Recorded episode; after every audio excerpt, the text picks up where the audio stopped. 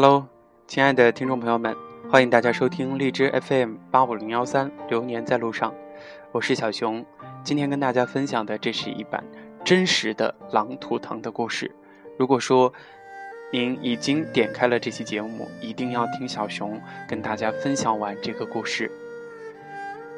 故事的主人公叫做李唯一，李唯一还是打算把《重返狼群》先送到国外去参展。他的片子早就剪辑好了，片花也已经出了好几个版本，但是他拿不到电影放映的许可证。除放映资质之外，还有一个重要的原因就是这部片子太特殊，无法进行归类。李唯一说，这是一部冷门的作品，既是一部纪录片儿，又是故事片儿。国外有一个单独的门类，叫做真实电影，譬如《海豚湾》。在国内，人们要的是娱乐、搞笑、快餐，他们简单定义这种片子为纪录片儿。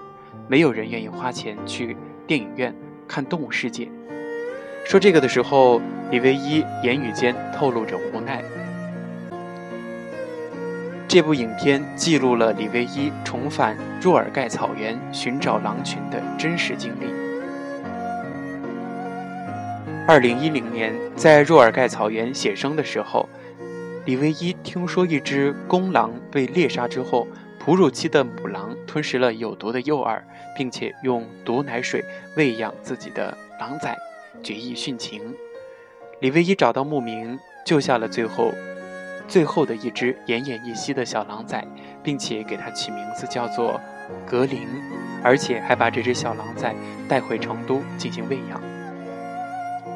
作为《狼图腾》的忠实读者，李唯一明白。爱狼就要给他自由。几个月之后，他带着格林回到若尔盖草原，亲自对他进行野化训练。二零一一年二月，这一草原遗孤被他送归狼群。时隔一年，他听说格林被抓，救子心切的李唯一再次回到若尔盖草原，他痛心地看到。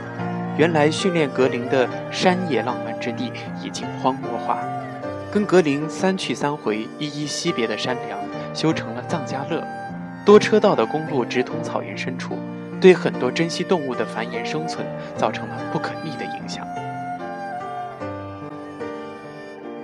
李唯一朝思暮想的格林携妻带子，已经长成狼群的头领，但是他的一窝小狼崽。在一年中不断被盗猎者掠杀，接连死亡。格林见到他很激动，然而始终只是远远地站着。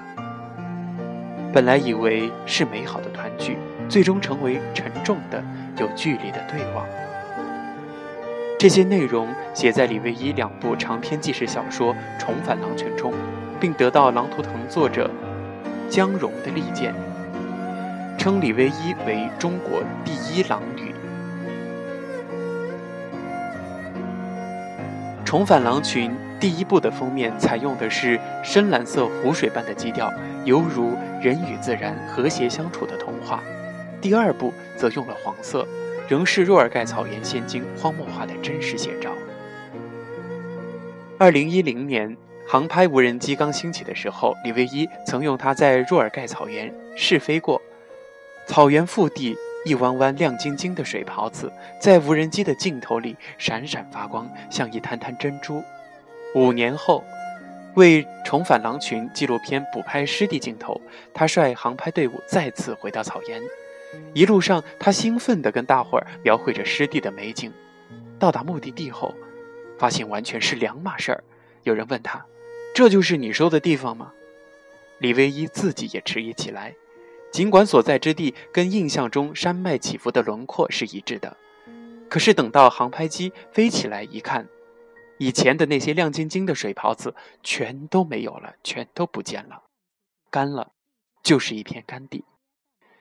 李唯一记得格林曾经在这里的水泡子里抓鱼，周围全都是水湾，风景旖旎，黑颈鹤等许许多多的珍稀动物也在这里筑巢生息。寻找格林的一年中，李唯一见到了草原上太多太多的生生死死。不光狼的生存状态堪忧，黑颈鹤、狐狸、牦牛也都是死的死，散的散。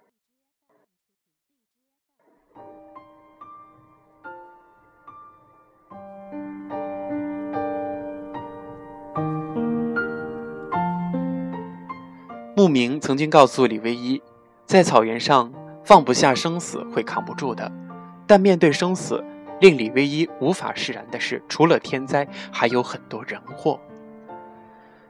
他曾经亲眼见几只狼围猎一只母牦牛，眼见狼群就要得胜，母牦牛忽然膝头一跪，头触地，发出怪异的悲鸣。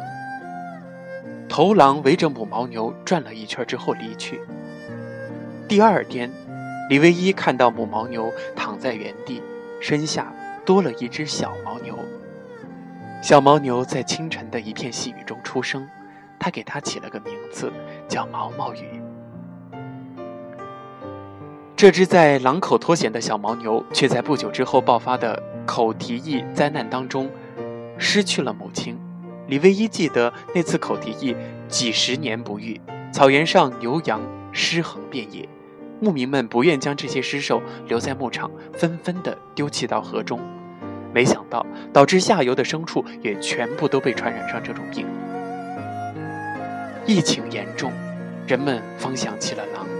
狼被称作是草原上的清道夫，但人与动物之间早已经失去了信任，狼群根本不敢前来吃肉。李唯一在草原的狮群当中发现了幸存的毛毛雨。他的母亲已经糜烂，而他尚未染病。他急忙带着他逃离秃鹫盘飞的现场，但毛毛雨看不到妈妈，突然挣扎起来，他的眼睛像是褪了色一样，开始麻木。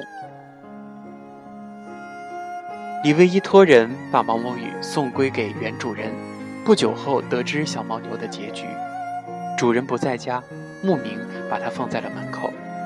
小牦牛挣扎了一天。瘫软无力，好像整个世界都跟他没有关系。过了好久，他摇摇晃晃地站起来，主动走到看家的藏狗面前，被藏狗咬死了。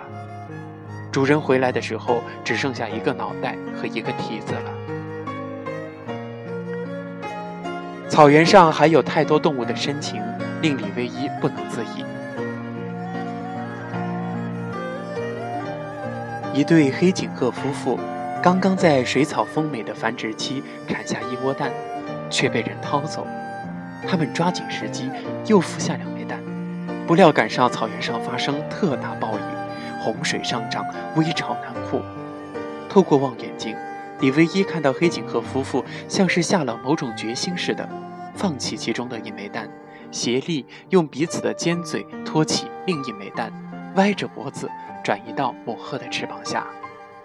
雨中，鹤妈妈不吃不喝，挺立地守护着这唯一的一颗蛋，直到暴雨停歇。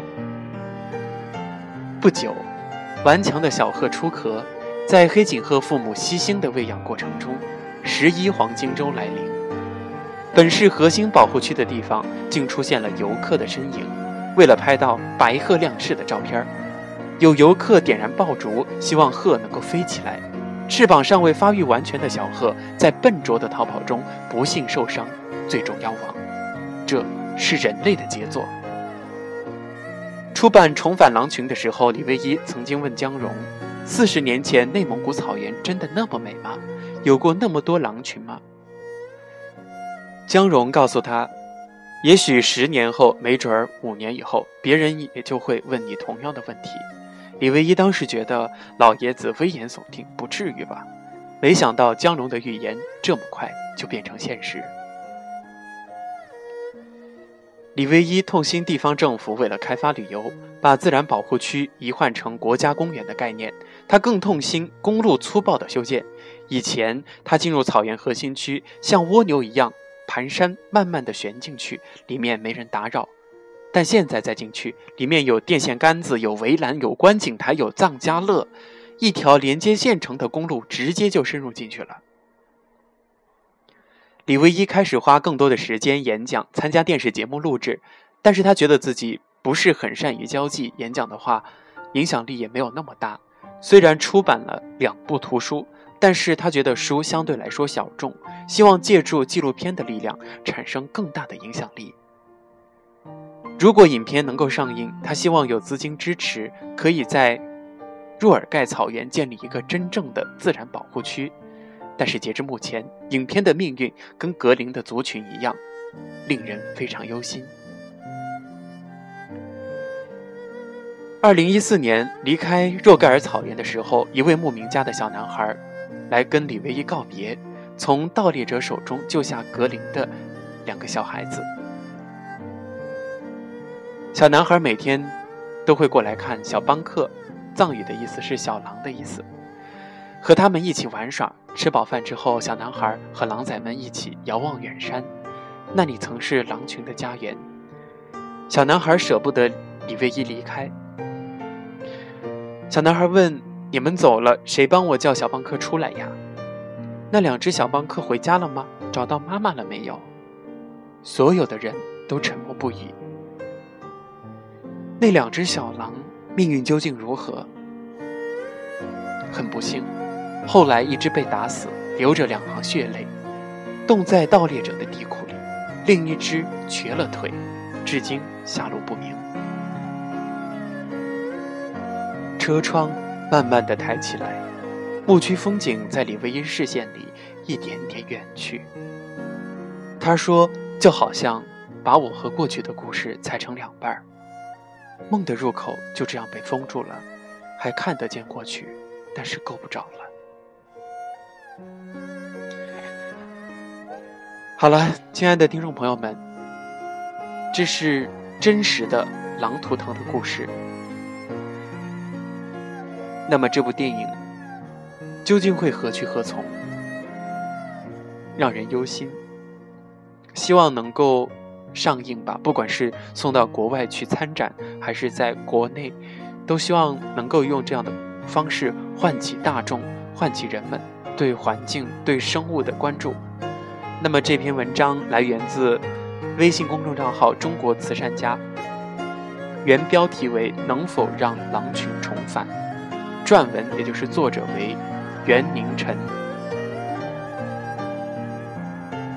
好了感谢大家收听本期的节目咱们下期节目再见。